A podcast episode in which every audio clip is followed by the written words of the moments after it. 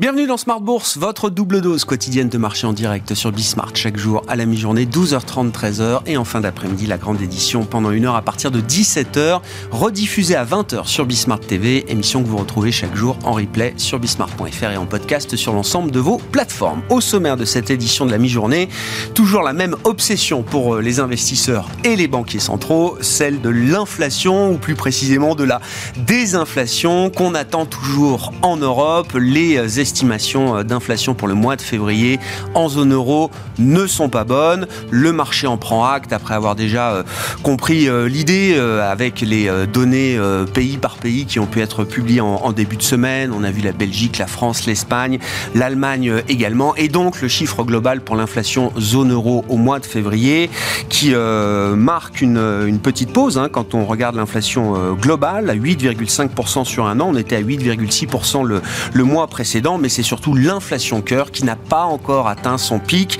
L'inflation cœur en zone euro qui passe sur un an de 5,3 à 5,6% au mois de février.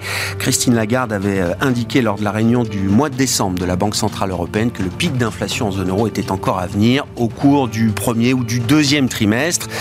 Et ce pic est donc effectivement sans doute encore devant nous. Les marchés en ont pris acte avec un repricing monétaire qui est en cours depuis euh, quelques semaines maintenant, aussi bien aux États-Unis qu'en Europe. Ainsi, les taux sont sous tension.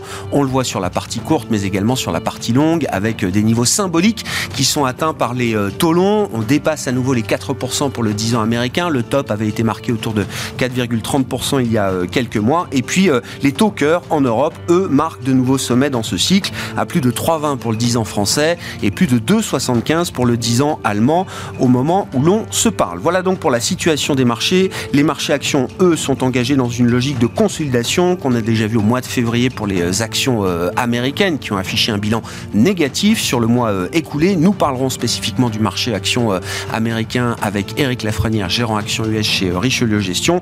Et puis en Europe, la logique de consolidation se met en place tant bien que mal. C'est une consolidation un peu laborieuse parce que oui, l'Europe est devenue un sweet spot boursier peut-être pour les investisseurs globaux. C'est un sujet que nous évoquerons également dans cette émission. On est sur une légère des indices européens à mi-séance avec un CAC 40 qui se maintient entre 7002 euh, et 7250 points.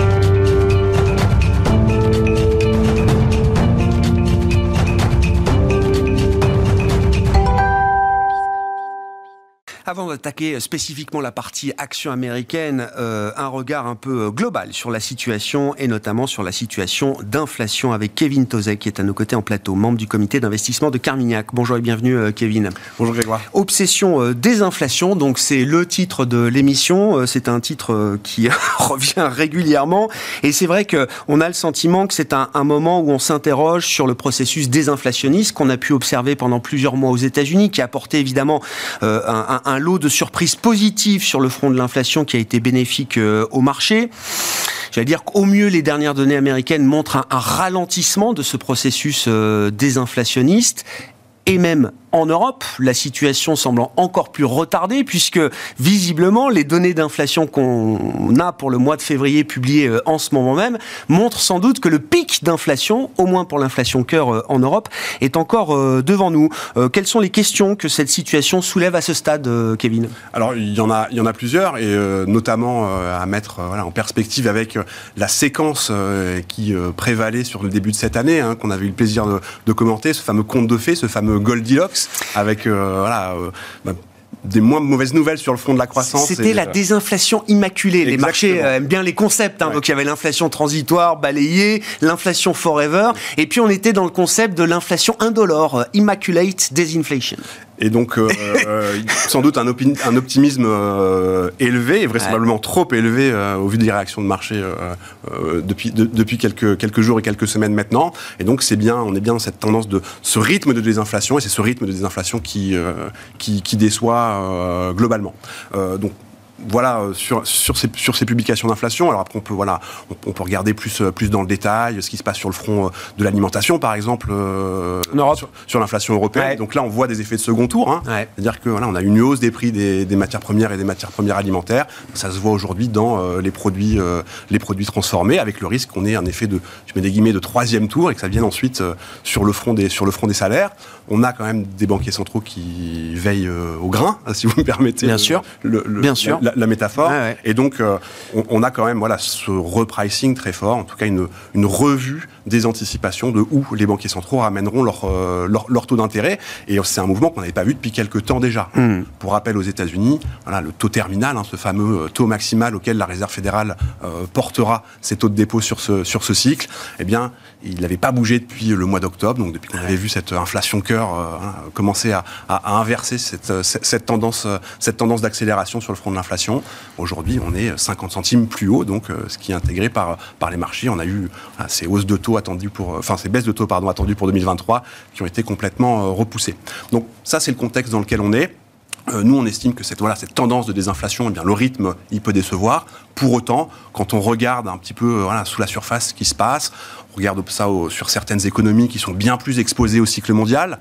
Euh, voilà, on peut penser euh, par exemple à l'Australie, voilà, où ben, là on a bien, on commence à avoir une hausse du chômage, on commence à avoir ah. une, une, inflation qui elle décroît plus, plus fortement. Et donc, on a aussi des réactions de marché où on a des taux américains qui remontent et pour autant on a des taux australiens euh, qui ont tendance à, baisser. Donc ça c'est des choses qu'il faut regarder, je crois, sur le front de l'inflation et notamment de l'inflation alimentaire. Là aussi, on regarde les voilà euh, les prix à la consommation qui continuent d'accélérer, mais si on regarde les prix à la production, eh bien oui, ils sont quand même euh, larges. Ils ont déjà commencé à, s'infléchir. On sait qu'il y a un décalage entre ces prix à la production et ces prix à la à la consommation. Le thème de l'inflation alimentaire, alors à travers les produits de base et les produits transformés.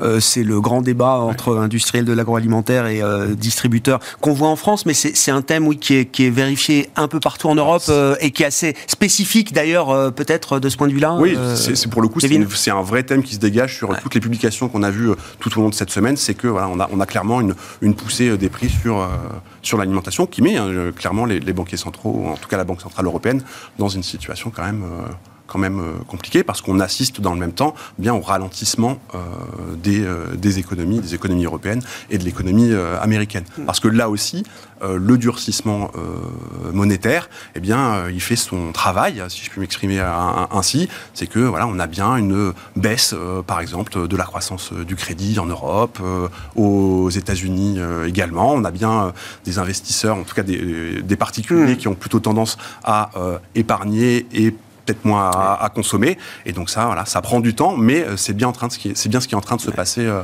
aujourd'hui. C'est la question du temps, effectivement, euh, désormais, de combien de temps il faudra maintenir des niveaux de politique monétaire restrictifs, comme on va les atteindre? de ce point de vue-là, alors... Est-ce que vous êtes à l'aise avec le pricing de marché désormais concernant les taux terminaux aux États-Unis, en Europe? Et la durée que le marché anticipe pendant laquelle ces taux seront, euh, seront maintenus. Euh, Kevin, alors peut-être que dans trois mois, on se reposera la même question, mais est-ce qu'à ce stade, ça vous paraît cohérent avec un, schéma, la poursuite d'un schéma désinflationniste Alors clairement, la, complaisance euh, des opérateurs de marché qui caractérisait encore cet, cet environnement financier il y a quelques, quelques semaines et quelques mois, eh bien voilà, elle, s'est largement effacée. Hein. Pour rappel, il y avait des baisses de taux d'intérêt aux États-Unis qui étaient anticipées dès 2023. Ça a été repoussé à 2024 ce qui nous semble, à nous chez Carmignac, bien plus cohérent avec le scénario économique qu'on a, c'est-à-dire que voilà, on a bien ce, ralentissement, euh, cet atterrissage pour l'instant en douceur de l'économie américaine qui devrait pour autant bien rentrer en récession euh, sur la deuxième partie de cette année, sur la fin de 2023, le début de, 2024. Donc ça, c'est cohérent avec, euh, ce scénario-là. Ce scénario, là 4% voilà, de taux terminal en Europe, euh, ben, ça semble maintenu euh, peut-être jusqu'en février 2024. Hein. donc ça, semble aujourd'hui euh, tout à fait, encore une fois, cohérent avec ces publications d'inflation. Là aussi, c'est un discours qu'on aurait pu tenir il y a quelques mois avec des taux terminaux qui étaient beaucoup plus bas. Donc dans ce contexte-là, c'est vrai que voilà, c'est aussi un des enseignements hein, de, ces dernières semaines et de ces derniers jours, c'est que sur le front de l'inflation, on peut aussi être, être surpris, être surpris à la hausse dans cette trajectoire de, désinflation. Et donc, plutôt que d'aller mettre en place des positions sur voilà, ces taux d'intérêt, ces, ces, taux courts, on va plutôt aller un petit peu plus loin sur des points de courbe. Hein, donc, sur Mais pas trop loin non plus. Bah, sur, sur, on va dire, entre, entre, sur la partie intermédiaire à, longue, entre, entre, entre, 5 et, entre 5 et 10 ans.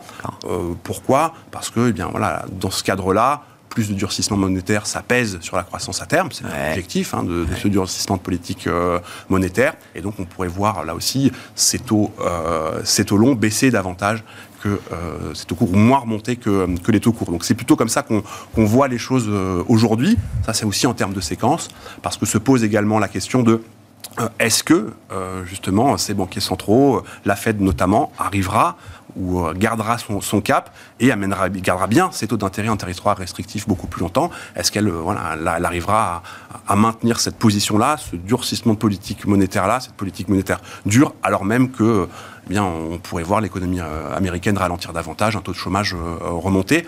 Mais ça, c'est plutôt une une deuxième séquence. Aujourd'hui, on est plutôt, on va dire, dans le dur. Comment est-ce qu'on fait pour venir peser sur cette accélération des prix avec un, un, taux de chômage qui est sur des plus bas de 40 euh, ans. Et je reviens à votre exemple euh, australien, effectivement, parce que ce qui est intéressant dans ce cycle de resserrement monétaire, alors la Fed est évidemment la banque centrale leader, mais d'autres banques centrales avait pris les devants euh, d'une certaine manière. Vous avez cité l'exemple euh, australien.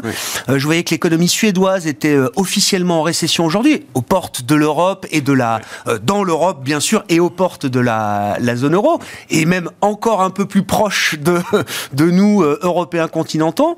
Il y a un discours du patron de la Banque d'Angleterre hier. On parle d'une banque centrale majeure, G7, qui avait entamé la hausse de taux en décembre 2021, quelques mois avant la Réserve fédérale américaine, qui semble avoir un discours avancé, un peu différent de ce qu'on entend aujourd'hui justement aux États-Unis ou euh, en euh, zone euro encore. Oui, oui, tout à fait. C'est parce que là aussi, euh, et la Suède, et l'Angleterre, et, l'Australie, ce sont des économies qui sont bien plus exposées, bien plus sensibles à ces hausses de taux d'intérêt. Hein. On pense notamment tout de suite au, marché immobilier. Hein. Il y a une proportion, par exemple, de, de, taux variables qui sont bien plus importants. Il y a eu des hausses de prix de l'immobilier qui ont été bien plus importante que ce qu'on a eu en, Europe continentale. Et donc, ben voilà, là aussi, c'est ce qu'on disait, c'est que ce durcissement monétaire, cette hausse euh, des taux d'intérêt, eh bien euh, commence à mordre. La transmission se fait quand même. Elle fait, elle fait son travail. Hein. La transmission est, est, efficace, euh, clairement. Donc ça, c'est le cas. Puis il y a d'autres économies, d'autres pays qui étaient bien plus avancés dans le cycle de resserrement monétaire et notamment dans des pays, euh, dans des pays émergents.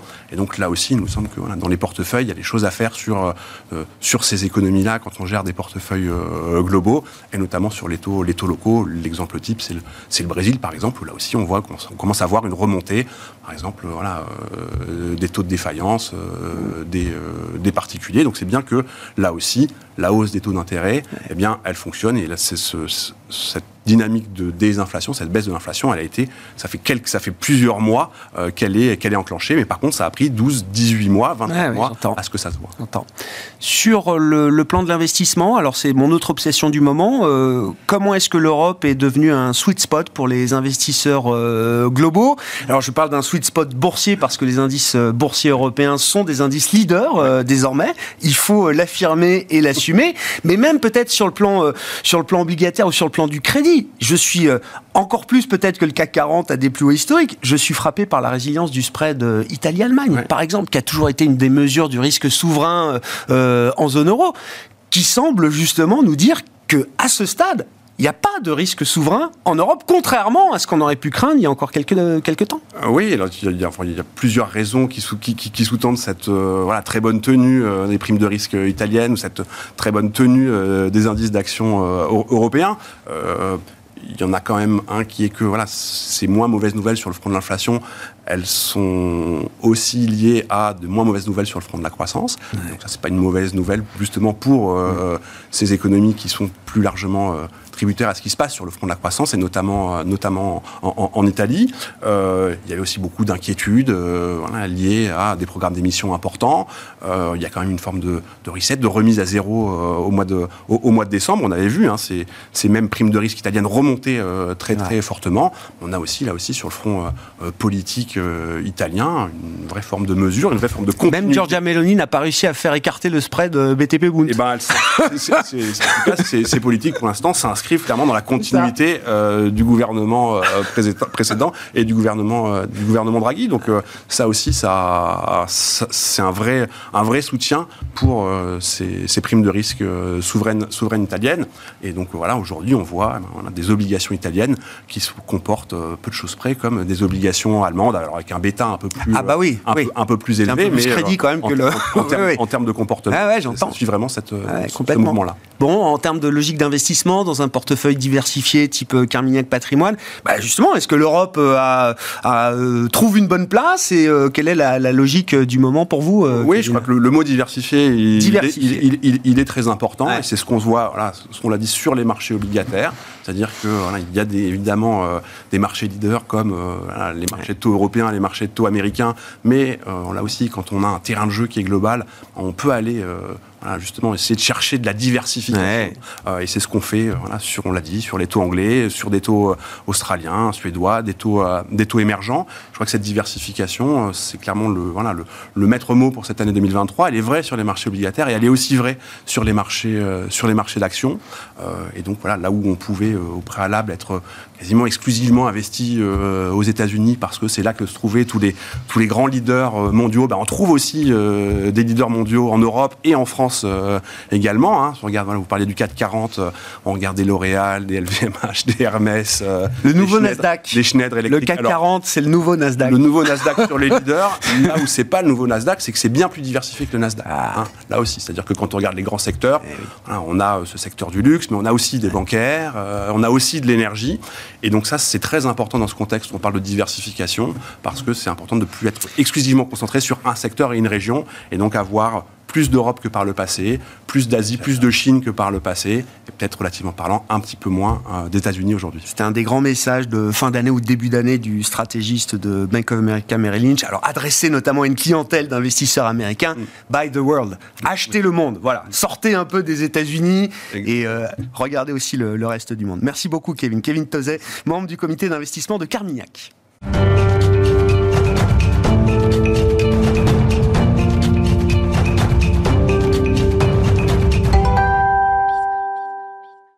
C'est-à-dire qu'on en est presque au point où il faut défendre le soldat Wall Street euh, désormais.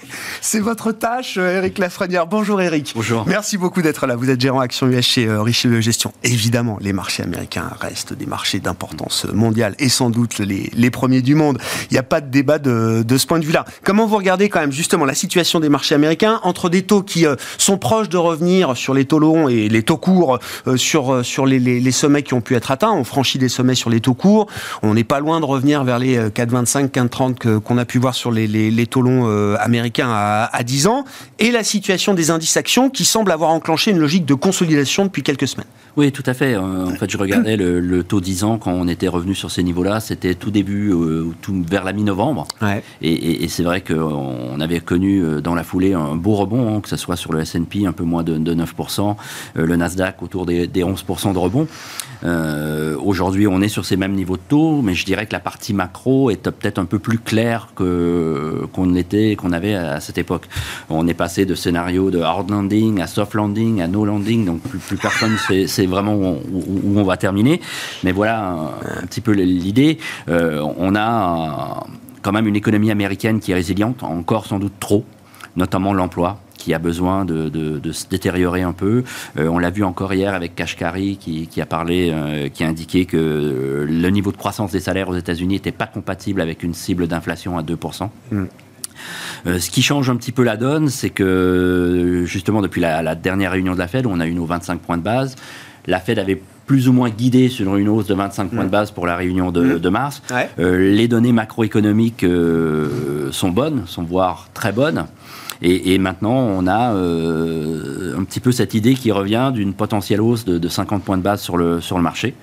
Euh, réunion, donc on, on, a des éléments importants à, à venir d'ici là. On a un chiffre de l'emploi la semaine prochaine qui sera très suivi et on a le CPI du 14 mars mmh. qui devrait un petit peu nous, nous donner une, une, idée pour la suite. Euh, nous, à ce stade, on privilégie encore une réunion de 25 points de base et de 25 points de base à la, à la prochaine réunion. Ouais. Donc, ce qui devrait nous ramener dans une taux terminaux autour des, 5,50, 5,40, 5,50, ce qui price un petit peu le, marché. Donc je dirais que le, pire est sans doute derrière nous. Le marché évolue dans un range 3008, 4002. on est dans ce range-là, on est plutôt dans la partie basse aujourd'hui, on est à 3930 et des poussières. Donc pour moi, on n'est pas très loin d'un plancher pour amorcer un nouveau petit rebond, en tout cas. Il y a des, des, facteurs techniques de positionnement qui, qui, peuvent euh, justifier effectivement cette logique de range et l'idée que le retracement soit pas un retracement qui renverserait complètement euh, l'idée d'une d'une reprise ou d'un bah, début de rebond on, a eu, euh, on l'a vu en janvier, le rebond qu'on a eu qui a été quand même relativement fort sur, sur les valeurs qui ont été sensiblement délaissées l'année dernière, hein, mm. le trash rally hein, ah. qui a été fort, qui a permis aussi au Nasdaq de, de, ressortir après une année un, petit peu difficile, a été principalement poussé par, par les hedge funds, je dirais, et, et par l'argent le, qui du retail. Euh, les investisseurs long only euh, sont encore un petit peu euh, toujours sur les sidelines, sur les, lignes de, la ligne de touche, attendent un petit peu pour revenir. On a des niveaux de cash qui restent importants, donc je pense que le, risque d'une correction majeure est, en tout cas amoindri par, cette possibilité de, revenir dans le marché. nous, on, considère effectivement que l'inflation est sans doute plus élevée qu'on l'anticipait en fin d'année dernière, mais que la tendance est quand même là et que ça va ralentir. On a des, points importants qui tardent à, le démontrer en l'immobilier encore, qui, qui une résilience qui résiste. C'est vous, vous, regardez le verre encore euh, à moitié, euh, encore un peu trop plein. C'est ça dans, l'immobilier américain? Le, CPE, le core CPI, le, super core et, autres. Donc on, voit. bon, a priori le logement va, va, ralentir un petit peu. On, le voit. Et puis l'emploi. Euh, l'emploi, on a un chiffre encore aujourd'hui, mais c'est un chiffre hebdomadaire. Mais ça sera, c'est toujours le, marché reste très data dependent et, notamment on voit les données macroéconomiques qui sortent, on voit l'impact sur les taux et on voit les actions derrière. Donc c'est très, pour le moment, il n'y a pas de vraiment de, surprise dans, le comportement du marché. Euh, nous, on pense qu'il faut rester exposé. Il faut être. On, parlait beaucoup du Nasdaq tout à l'heure. Euh, les États-Unis, c'est pas vraiment le Nasdaq, c'est le S&P qui est le vrai indice américain, qui est beaucoup plus diversifié, 500 valeurs. Euh, les secteurs sont effectivement bien représentés par la tech, avec un peu plus de 27%. Mais mais il n'y a pas que la tech aux États-Unis. Il y a de très belles boîtes. et il y a des thématiques qui sont intéressantes. Nous, on aime bien dans vous savez, dans notre fonds, on a une poche croissance du dividende sur longue période qu'on associe à des multithématiques. Les trois thématiques qu'on aime bien aujourd'hui sont bah, tout ce qui tourne autour des modes de transport de demain. Et là, on, parle principalement, mais pas que, de l'électrique. Et on parle de la partie minerai, euh, la partie euh, recyclage de ces minerais, mmh. la partie constructeur automobile. Donc on a vraiment toute cette chaîne. Et c'est une, une thématique qui marche plutôt bien depuis le début de l'année. Il y a des volontés très fortes des constructeurs d'aller dans cette direction. Les États sont en appui de, ce mouvement, donc ça, on aime bien. On, continue sur la digitalisation, parce que même si euh, l'année dernière a été une année difficile, le Covid avait sans doute accéléré un petit peu cette tendance. On fait une petite pause, mais si on se positionne sur des période beaucoup plus longue, 5, 10 prochaines années, c'est des secteurs sur lesquels il faut être présent. On a vu Salesforce euh, hier, je crois, une publication saluée euh, par le marché, hein, effectivement, pour un titre qui a, comme le logiciel en général, qui a beaucoup souffert. Oui. Euh, Vous regardez Nvidia qui était en hausse de près de 60% depuis le début de l'année, il y a quelques jours encore. Donc, il y, y, a des valeurs qui sont, qui sont intéressantes. Après, il faut être sans doute beaucoup plus sélectif qu'on ne l'a été dans la phase de, rebond mm. Covid. Et puis, euh, la dernière thématique qu'on aime bien dans, dans, cette poche, c'est tout ce qui tourne autour du reshoring, du friendshoring, du nearshoring, notamment à travers le Canada et le Mexique, qui sont aussi les, les partenaires un peu euh, privilégiés des États-Unis. Tesla confirme une usine au Mexique, hein, j'ai vu ça, je crois. Euh, effectivement.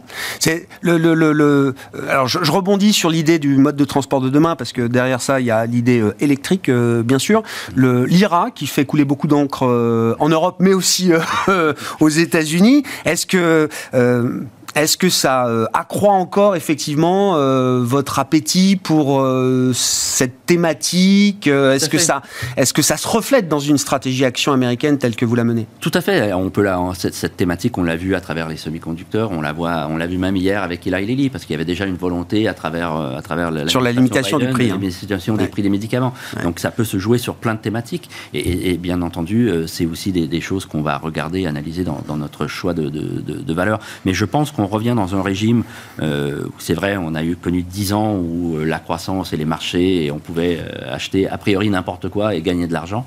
On reviendra, je pense, sur le marché américain, en tout cas, beaucoup plus dans un marché de stock picking, et, où le poids, effectivement, des, des, indices, ou en tout cas des trackers, des, ETF, sera, sera différent, parce qu'on a ces gros, gros poids, ces gros mastodontes de la tech hein, aux États-Unis, qui sont pour certaines de très belles boîtes, mais, mais le, potentiel de croissance à venir sera sans doute beaucoup moins important que ce qu'on a connu dans les dix dernières années. Donc il faut aller chercher quelque part de la performance sous la vague, et il y a plein de choses à aller, aller, faire là. Votre fonds s'appelle Richelieu America ESG, euh, Eric?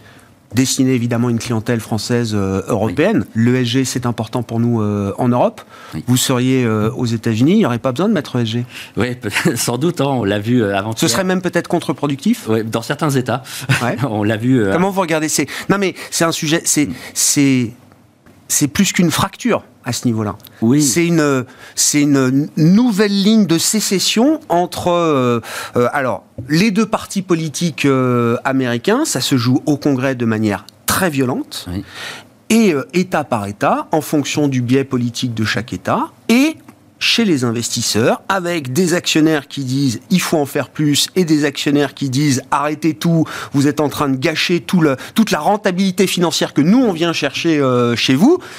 Et parmi euh, les corporates et les entreprises, je suis pas sûr que la majorité des corporates américains soient convaincus qu'il faille euh, tout changer pour euh, sauver la planète. je pense qu'il y a plusieurs sujets sur ce débat, donc on, en reparle parce qu'effectivement la Chambre des représentants avant-hier avait voté pour annuler, en tout cas remettre en cause une loi qui indiquait pour, euh, que les gestionnaires euh, de fonds de pension devaient prendre en compte les critères ESG. Le Sénat, hier, a aussi euh, adopté, adopté ça, avec l'aide de deux démocrates quand même. Hein. Je crois que c'était le sénateur du Montana, qui est, qui, a, qui est éligible à la réélection l'année prochaine, et un deuxième dont, j'oublie l'État. Mais donc avec quand même le soutien de certains démocrates. à ce stade, M. Biden a dit qu'il allait bien mettre son veto, veto pour, en, Première fois de son, mandat. effectivement. après, ce qu'on peut constater, c'est que je pense que les, les entreprises américaines jouent le jeu. On le voit, hein, mon, fonds a été lancé il y a trois ans. On applique une méthode européenne. On travaille avec un partenaire qui était euh, franco-français européen, qui était euh, Vigeo Eris, qui appartient aujourd'hui à, donc, à Moody's. Hein. Euh, c'est un des partenaires qu'on a sur, sur la partie ESG. Et moi, je le vois euh, à travers l'évolution du comportement et même des sociétés quand on parle avec eux, parce que je rencontre beaucoup de sociétés en direct euh, américaines. Euh, on leur parlait de l'ESG il y a trois ans. voilà, mmh. c'était pas vraiment un sujet pour eux. On en parle aujourd'hui. On leur dit que c'est une contrainte pour nous en tant qu'investisseurs. ils comprennent. Ils comprennent le sujet. Ils fournissent les informations qu'on demande. Il y a une réactivité qui est, qui est, qui est là. après, bien entendu, c'est pas toutes les sociétés qui ont les moyens de mettre en place ces stratégies-là, mais, mais ça va, ça va dans le bon sens même si ça prend probablement, prendra probablement un peu plus de temps qu'en Europe.